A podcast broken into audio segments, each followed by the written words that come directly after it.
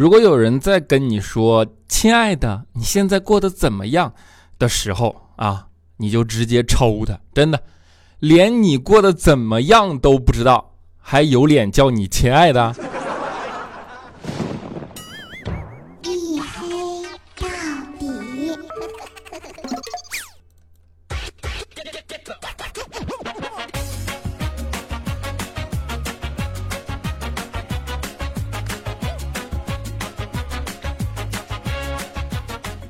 ？Hello，各位，欢迎收听 哈，这里是由我自己为独家赞助啊，为您独家免费播出的娱乐脱口秀节目《一黑到底》啊，拯救爱周几周几不快乐，好吧？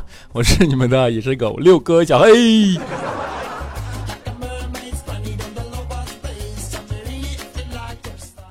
啊，就做个统计啊，就是你们现在是呃别墅靠着海，还是人靠着海呢？就是现在世界杯赌球的太多，对吧？就实在是不敢贸然下结论啊！就真的应了那句话，世界杯都敢赌，啥家庭啊？家里有矿啊？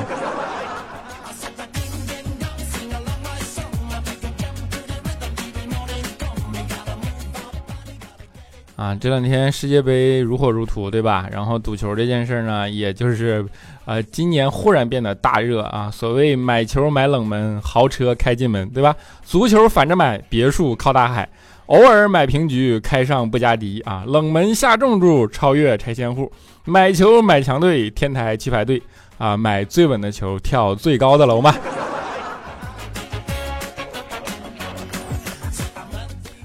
啊，真的赌球这件事，其实能赢钱的人真的不多啊。然后呢，我给你们推荐一个，呃，看世界杯，呃，最稳妥的方式，就是那种稳赢不输的方式。怎么办呢？这样啊，呃，你不是有自己喜欢的球队吗？然后呢，买自己喜欢球队的对手盘啊，就是你买另外一支客队啊，买他赢。这样的话呢，如果说啊，他赢了，哎，你就赢了钱；他输了，哎，你至少主队赢了球。怎么着都高兴，对吧？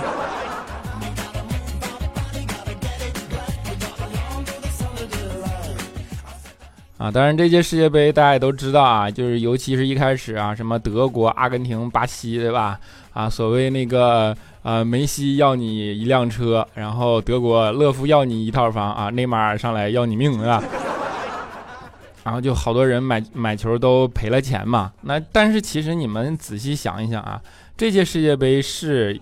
呃，有一个有有理可依，对吧？有据可查的这么一个形式。实际上，你比如说你对比二战啊，为什么德国这届在莫斯科这么丧啊？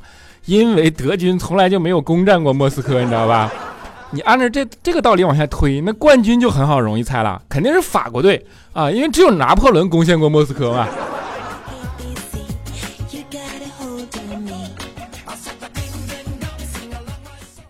啊，当然，我们不能老去说那些赌球的朋友啊，就给沉迷赌球的朋友一个忠告啊：足球不是生活的全部啊，你还有股票，反正天台早晚都等着你嘛。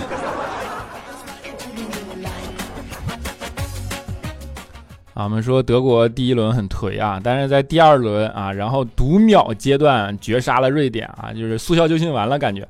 正好那天晚上我也看嘛，然后看到了四点多啊，就忽然绝杀了那一下，然后的确是会让人啊感受到特别兴奋那种突然由啊就是怎么说平静然后变到兴奋的那种状态啊，相信这就是大家愿意看足球的原因啊。但是德国在呃最后罚那个任意球的时候，其实有个细节，就是克罗斯在那准备嘛，然后罗伊斯上去跟在他耳边说了几句话。啊，就大家一直都好奇啊，罗伊斯跟他说了什么啊？听说最近啊，这个耳语，罗伊斯跟克罗斯中间的这段话终于被破译了啊。他说的是，踢不进也没事儿啊，找工作上 boss 直聘，直接跟老板谈。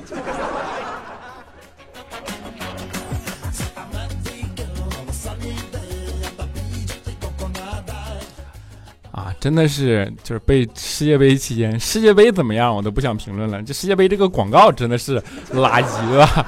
就是它垃圾到什么？垃圾的很有水平啊！就是每一个广告都那么垃圾啊，为什么要上马蜂窝啊？直接跟老板谈，对吧？啊，你就真真的是受不了，还要上贝壳。我闲着没事，我上什么贝壳？我。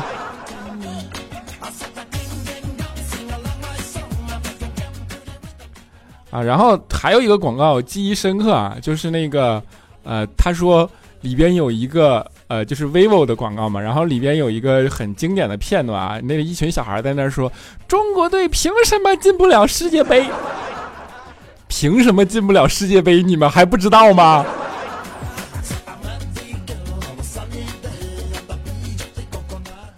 啊，因为这件事儿，好多人都已经对国足调侃了很多了，对吧？就是比如说十三亿人啊，竟然找不出呃十一个踢足球的啊。不过 这个东西你想想，其实有失偏颇啊，就是对国足可能不太公平。你们仔细的再想一想啊，就是呃十三亿人找不出十一个会踢球的啊，其实你的要求有点太高了。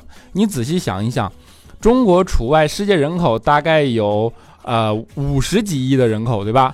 五十几亿的人口都找不出四个打乒乓球的，四个能赢中国人打乒乓球，对吧？所以你说，哎呀，就给给国足道歉啊！你们好样的啊！希望你们永远这样踢下去。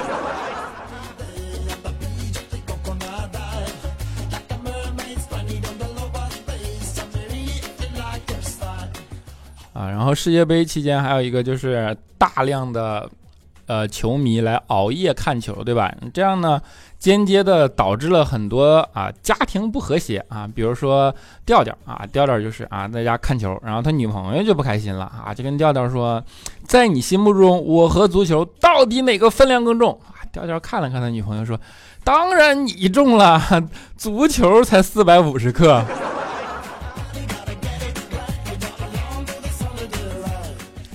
啊，要按照这个往下推理啊，那举重都没有佳期的分量重，我跟你说。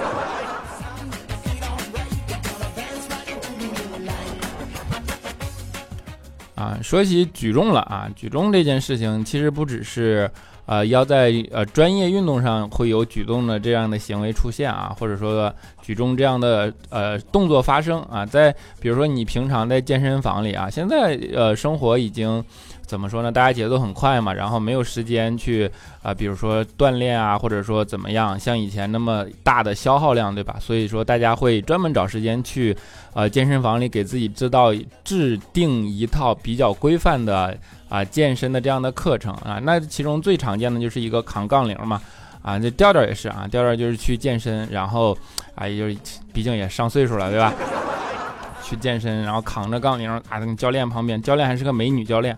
然后调调又是个特别爱表现的人，对吧？在那青筋暴露，面目狰狞，还咬着牙关啊，到最后还是扛起来了啊！然后就忽然把杠铃扔了下去啊，表情特别凝重啊。教练就问他说：“哎呀，你是不是腰闪着了？”啊，调调就想没没事没事啊，腰没事啊，刚才那咬的太用力了啊，牙掉了一个。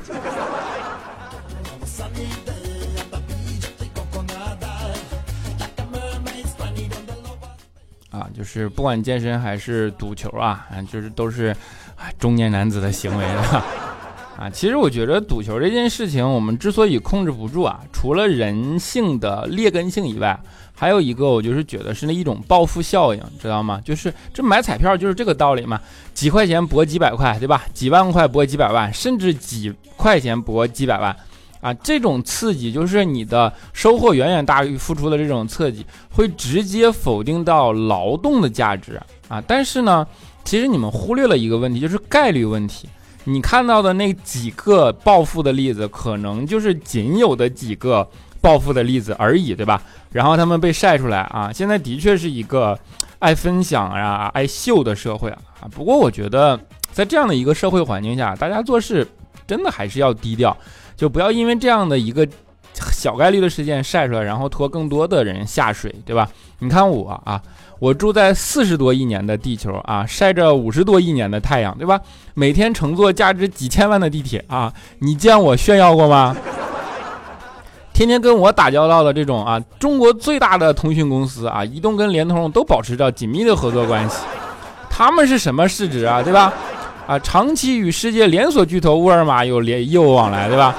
啊，与世界第四大跟第五大互联网公司腾讯跟阿里长就是每天都保持着非常紧密的关系啊。连我用的电脑都是比尔盖茨亲自帮我设计的系统，我用的手机是乔布斯亲自帮我做的，你知道吗？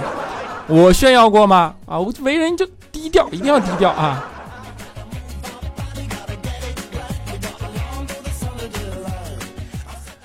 当然开个玩笑啊，就是就不能脸都不要了，对吧？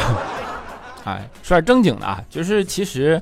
呃，最近大家都沉浸在世界杯的氛围当中，对吧？但是这个时候呢，就并不是所有人都有心情看世界杯了啊。比如说高考没有考好的人，就每年到世界杯的这个时候就是这个样子的啊。高考没有考好，那你就整个世界杯就泡汤了，对吧？啊，最近不是全国范围的高考成绩嘛，都公布了，对吧？然后那自然是几家欢喜几家愁啊。常听我节目的听众呢，应该都知道啊。其实我一直都说，高考并不是人生唯一的考核，对吧？啊，你相信我啊，后面有大把的时间去证明你不行的啊。放心，开玩笑啊。但是呢。让我比较困惑的一点是我总是在网上看到一些言论啊，比如说啊，大学毕业就像坐火车，对吧？这个相信你们都熟悉啊。呃，清华北大就是坐飞机来的啊，重点大学就是坐卧铺来的，普通大学就是坐硬座来的啊。但是下了车，大家其实都一样的，然后都要去拼搏，怎么怎么样？所以不要觉得考上大学了怎么怎么样啊。然后好多人就借此来宣扬那个读书无用论，对吧？我一直挺，我一直希望我的听众朋友们能够有正常的世界观啊，就是在这个年纪里学习不好，其实也很正常，对吧？有学习好的，就总有学习不好的嘛。但是呢，人生不能够自欺欺人，对吧？更不能够自我安慰啊！你们有没有想过，相对社会？其实高考它才是真的，不管你坐飞机来的，还是坐卧铺来的，还是甚至坐硬座来的，它是一视同仁的，对吧？只要你能够考到好的成绩啊，任何大学对你都是公平的。然后在这样相对更公平的环境里，如果你都没有能够竞争过别人，凭什么你有自信在更复杂的社会环境里竞争过别人呢？对吧？啊，当然你可能说啊，你很多。老板啊，包括现在的大佬啊，不也都没有读过书吗？啊，混得很好，老板故事，对吧？什么辞退学去创业啊，辞职去打工啊？但是这东西真的就跟赌球一样，它是个概率问题啊。仅有的少数人可能都已经被你看到了啊，那你凭什么觉得你自己就是那个少数人呢？啊，当然，就每次我说到这儿的时候，义正言辞嘛啊，然后肖钦都会特别。特别激动的说：“啊，我当然是那个少数了。我们那时候扩招啊，大多数都考上大学了，就我没考上。”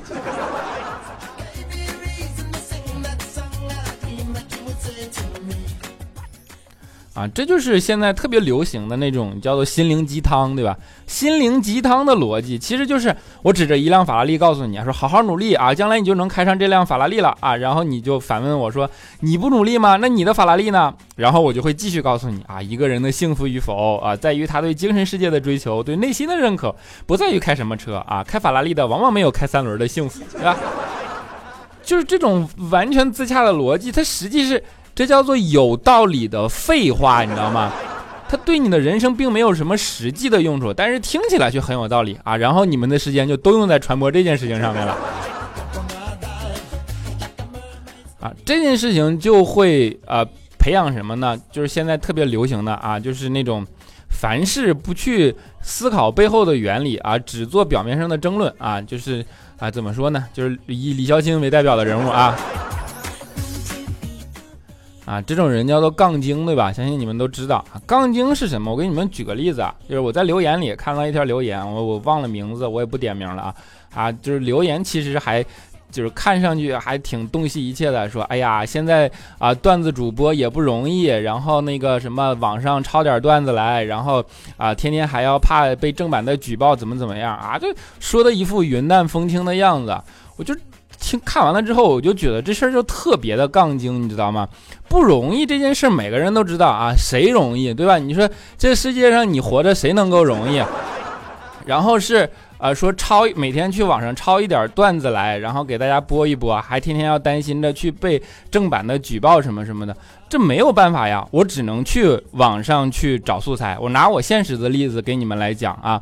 我现在自己在创业，对吧？然后每天累得跟狗一样啊！我一我每周给你们更新一期节目那更新这一期节目呢，我为了要对我的节目的质量负责嘛，那我就只能去啊搜集我觉得在水准线之上的素材，然后来进行一些改编啊。当然，这这其中如果你们听了很多娱乐节目，会发现很多主播中间撞车啊。我不说别人，我只说我自己，好吧？然后在这样的环境下呢，OK。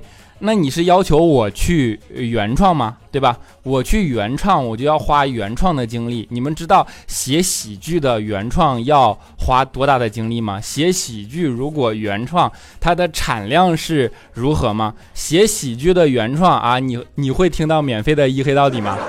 还是一周一期的，对吧？啊，你们熟悉的吐槽大会这样的一个节目，你一年能看到几期？是不是只有十二期？一年的十二期，你知道后面有多大的团队在为他们这些人去努力去奋斗吗？你知道他们整个后边的商业逻辑以及商业的盘子到底有多大吗？对吧？如果是这样，你还能够随随便便在网上听到像一黑到底这样的节目吗？啊，当然说啊，说你去原创吧，你去原创，我愿意为你付费啊。真的到那个时候，我跟你讲，讲这些话的人都是风平浪静的啊，就是拍拍屁股就走了。这就跟别人跳楼，你去看热闹是同样的一模一样的道理啊，不容易。你如果真的知道不容易，你就不应该说后边那样风凉话，对吧？OK，你现在说我怕不怕被什么正版举报的问题？正版举报就举报了，那所谓的正版，对吧？那如果举报有两种，两种东西，就两种。结果嘛，一种是我真的不能再这样的方式给你们做节目了，那怎么办啊？我去原创哈，我去原创写给你们，那就是我前面说的啊，我你我原创，你们养活我吗？第二个就是，那我没有办法，我本来精力就不够，那就只能不做了，对吧？那所以你就是说啊，那就大家都不要做娱乐节目了嘛，反正就是他并不会去真正的要求世界。整个事情背后的这样的一套逻辑，而是单纯的去啊去去什么啊这样的一套风凉话，然后逻辑又特别的自洽啊，听上去特别的无从反驳啊，但是就是特别想说，你这么牛逼，你怎么不去做节目呀？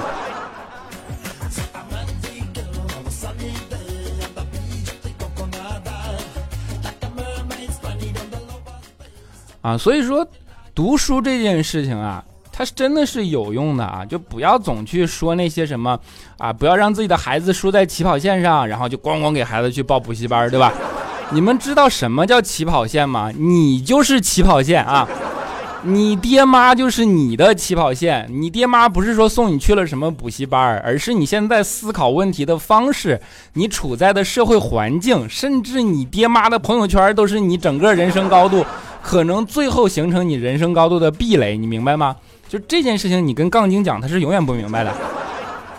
所以说，教育这件事情，它是一个很错综复杂的东西。就是说。为什么说教育百分之八十是看父母的？因为父母会完成一个 build，就是构建的这么一个场景，对吧？因为你是生活在家庭的场景下，然后你会模仿你的父母嘛？那父母整个的呃一个行为模式就会变成你的行为模式，然后父母的圈层可能也会变成你的圈层。所以你说什么坐卧铺，说什么坐飞机，真的大学毕了业，你真的以为那个是公平的吗？还是那句话，你这么牛逼，你去当马云试一下啊！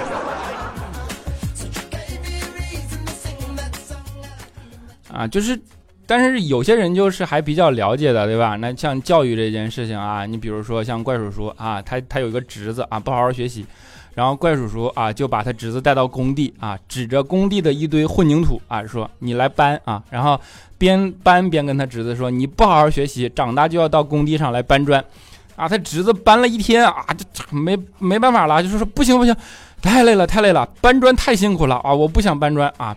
怪叔叔这时候露出了特别欣慰的笑容嘛啊，然后就听他侄子说啊，我长大了，我要去要饭啊。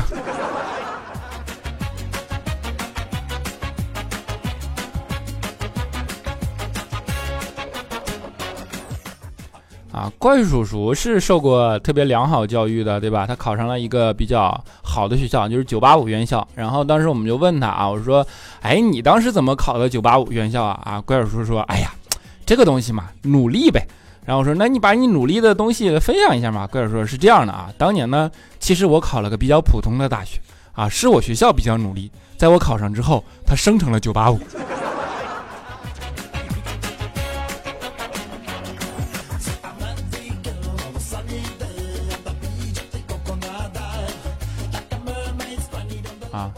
你说就是听着让人上火不上火啊？啊，不过你说现在上火就是没有李孝钦更上火的啊。李孝钦这天气热的原因嘛，一回家啊，他妈先跟李孝钦说啊，你给我弄瓶王老吉来。啊，李孝钦说你这又不上火，你买这干啥呀？他妈说你这么大岁数能不上火吗？我瞅你都上火啊。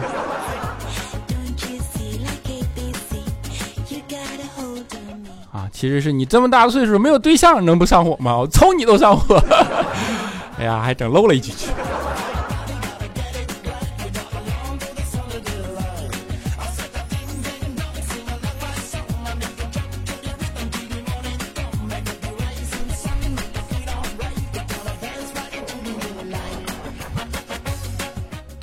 好了一小段音乐啊，欢迎回来啊！依然是由我自己赞助我自己为您独家免费播出的娱乐脱口秀节目《一黑到底》啊！我是你们的隐身狗六个小黑啊！欢迎大家关注我的 QQ 粉丝群四五九四零六八五三以及幺四二七二八九三四五九四零六八五三以及幺四二七二八九三以及新浪微博叫做六个小黑啊！欢迎你们关注啊！啊，就是今天前面节目啊，本来说叫娱乐脱口秀节目对吧？啊，结果给你们讲了很多人生大道理啊，说的一点都不娱乐啊！给你们道个歉啊，是因为我现在真是不知道今天怎么有点激动，碰着杠精忽然想怼一下啊。下面让我们来看一下上一期节目的听众留言啊啊，首先我们的沙发君叫做皮皮虾炒哈喇啊，他说沙发啊，没错，你说的对啊啊，韩家小静他说这更新太随性了啊，请问今天星期几啊？记不住星期几是最好的啊。啊，前女 SQ，他说四十分钟来打卡啊，沙发地板都没了，坐过小黑的沙发，被小黑翻过牌，要是再来个黑市么么哒，那人生就比较完满了啊，么么哒啊！啊，英伟雪啊，他说虽然每次评论都不会被小黑读到，但是还是要评论呀，万一就读到了呢？哎，最近期末考试可累了，要小黑的么么哒，小黑最帅，哎呀，你就好哀怨啊，么么哒。啊，小红红纸船啊，他说先留言再听，出屏就留给你啦。小黑最帅，兜兜转转还是你的声音啊！我坚持听了两年，谢谢你的坚持，让我上下班路上不无聊。以后我会多多留言的啊，么么哒。嚯嚯嚯嚯嚯金子，他说黑哥啊，不行你就听听非常六加七吧啊，据说听佳期节目能找着对象，这这做节目的人都没找着对象，哎呦我去！啊，烦下之余，他说：“哎呀，我居然抢到了小小板凳吗？小黑呀，你最近可以啊，居然没拖更啊！从第一期就听你啦。自从评论减少，我就开始评论了，可是还没有被翻牌子啊。我的名字也很好念啊，难道是因为人家没夸你吗？好吧，小黑最帅啦！你看你这这立竿见影，对不对？哎呀，你就必须的嘛啊，么么哒啊！叫做轩宝贝们五二零。”啊，他说帅小黑，我自己找来的哦，第一次就被你的声音很吸引，扯都扯不开，想不听都难，咋办啊？就听。啊，阿炫阿炫啊，他说黑啊，你咋今天更新这么早呢？我之前忘了给你点赞，然后我这次把之前的全都给你点赞了，是真爱不？你快夸夸我呗，么么哒啊，真爱，么么哒。啊，晨钟暮鼓 T 三，他说小黑呀，我是你和佳期的 CP 粉，你的节目一集都没有落下啊，因为更的太少了啊，哈哈哈哈，谁跟他谁？哎，啊，茉莉茉莉，他说期盼期盼着啊，期盼着啊，小黑又更新了，哎呀，太棒了，你是那个拯救我们的快乐侠，我对你只有一个不断更的要求，周几更你自己把握啊，只要一周一集就即可啊，帅帅的我黑哈哈，你看，哎呀，就就淡定啊，好，挺好，挺好，啊，冷冰冰零九幺五啊，在前面那个么么哒啊。冷冰冰，冷冰冰零九幺五，他说小黑最帅，依然是来自八岁闺女的夸奖啊！闺女说小黑评论夸我了，好开心，好开心，高兴的跳了起来，要一个么么哒啊！你闺女跳起来还是你跳起来了？啊，就是么么哒啊，好吧，你闺女跳我理解啊，你这么大就就就算了，别别跳了啊，保持形象啊，呃，可爱的黑粉啊，他说小黑小黑啊，这都四个小时过去了，才四十四个评论，你长点心吧，出屏都给了你，你要对我负责哟，啊，负责负责啊，来啊！啊，来福牛逼啊！他说：“小黑听你节目好久了，我五年级毕业压力太大了，不过马上就要放假了啊，开心！最后一句，小黑最帅了。五年级毕业你就说压力太大了，我的天哪！就啊，就希望你快乐啊，就么么哒，开假期啊，挺好挺好。啊，坐等足下啊！他说早上起来看啊，小黑果然更新了，哈哈，绞尽脑汁在想跟小黑说些什么，想魔怔了都啊，其实就是想留个言。”端午和父亲节都过去了，小黑过得开心吗？啊，赌球赢了吗？祝小黑赢啊！执一实践过了八月笔试。啊，派哥说娱乐节目的新鲜感过去，吸引人的其实就是陪伴。谢谢小黑的陪伴啊！对了，我忘了说，我也叫小黑，有时候叫小绿，有时候叫小程，你还会变呢！啊，我们的 S K 洛洛啊，他说小黑哥哥本来好高兴第二次被翻牌，但是听到小黑哥说啊，再说播放量接伤疤，说不定哪天就跑了，有点伤感。拖更可以，断更可以，但是答应我一定要更啊！加油，么么哒，么么哒，么么哒啊！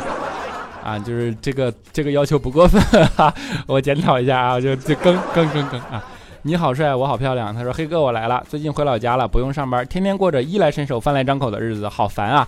你送我个摸摸头吧啊！你先烦好吧？你再这样说气人，就派人削了啊！啊，当然你这样能够觉得好烦，我希望你是真的觉得烦啊！啊，皇上，您这是动脉啊？他说第一次听到小黑的声音是在调调节目里啊，好像是在弄辩论赛的形式。还有另外一个小姐姐啊，第二次还在调调节目里，那次的背景音乐好像就是现在你用的这个 BGM。第三次小黑就开自己的节目了啊，从考研前听你的节目，现在都研二了。虽然调剂的学校并不理想，导师也不理想啊，但是还是想开了啊，想说我一直都在听，只是很少留言了，拖更没关系啊，不要断更哦啊，放心，么么哒。长大以后叫麦兜，他说小黑啊，我谈了个恋爱，是这样的，他穿着军装来找我玩啊，我一下没忍住抱了一下，又一下没忍住亲了一下，然后我就多了个男朋友，调戏现役军人，我这样是不是不太对 啊？你这个没忍住也太啊！不过你知道军婚是受法律保护的吗？啊？等你等个如你一般的人啊！说小黑小黑，端午节啊，端午你回家还是加班还是去旅游了呀？我去阳朔玩了啊，天实在太热了，整个人都黑了两圈，估计是快要跟你并肩了，哈哈！但是很享受这一段旅程。说实话，端午之前整个人很丧，但有人说过，美食和风景可以抵抗全世界所有的悲伤和迷茫，而旅游可以让自己想象之外的环境里去改变自己的世界观，从此慢慢改变心中真正觉得重要的东西。旅游的心态很棒的，毕竟身体和灵魂总有一个在路上嘛啊！生活再艰难，总有一个地方，一些风景让自己平静啊！希望小黑也好好的哦，加油加油！小黑最帅啊，么么哒！给我一段仁爱路，他说：“嘿，我来拯救你的留言了啊！我只听你和佳期啊，听说佳期最近减肥成功了，摇身一变白富美了，你啥时候也能变得白点啊？不要再不再做深夜隐身侠了啊？那我去做啥呀？啊，就是。”他自己白就行了，好吧？啊，Let 啊，小花杠 A，他说小黑你一定要读完啊，可可。晚上我的爸爸喝醉了，被他几个朋友扶回家，到家后对我说了一下情况，便把它放到沙发上。我爸爸的朋友要走，我出于礼貌就送了一下。送完后刚回来把门关上啊，我爸就给了一大耳光，怒吼道：“你咋这么晚才回家啊？” 微笑面对每一天。B 四重要的事儿说三遍。黑呀，你终于又恢复正常了。虽然已经从拯救周一不快乐改到拯救周二不快乐了，可是我们已经习惯了啊！你就不要再让我们习惯拯救周三不快乐，再往后就拯救周四、拯救周五啊、周六等等等等。然后呢，你就自甘堕落，不求上进，不思进取。哎，黑呀，你可长点心吧！啊，我这么苦口婆心的说你，就是因为爱你啊！希望你的节目越来越好，希望你陪伴我们的时间越来越长。么么哒啊！收到，么么哒。好，最后一个叫做要完没错了。他说小黑想点歌，讲真的啊，好啊，答应你啊，在最后给你们送来一首啊，讲真的啊，啊，这期时长有点长啊，然后呢，呃，毕竟更新的频率也不是特别的频繁嘛，所以说希望你们能够喜欢啊，希望你们能够听完，好吧？啊，我们下期节目不见不散。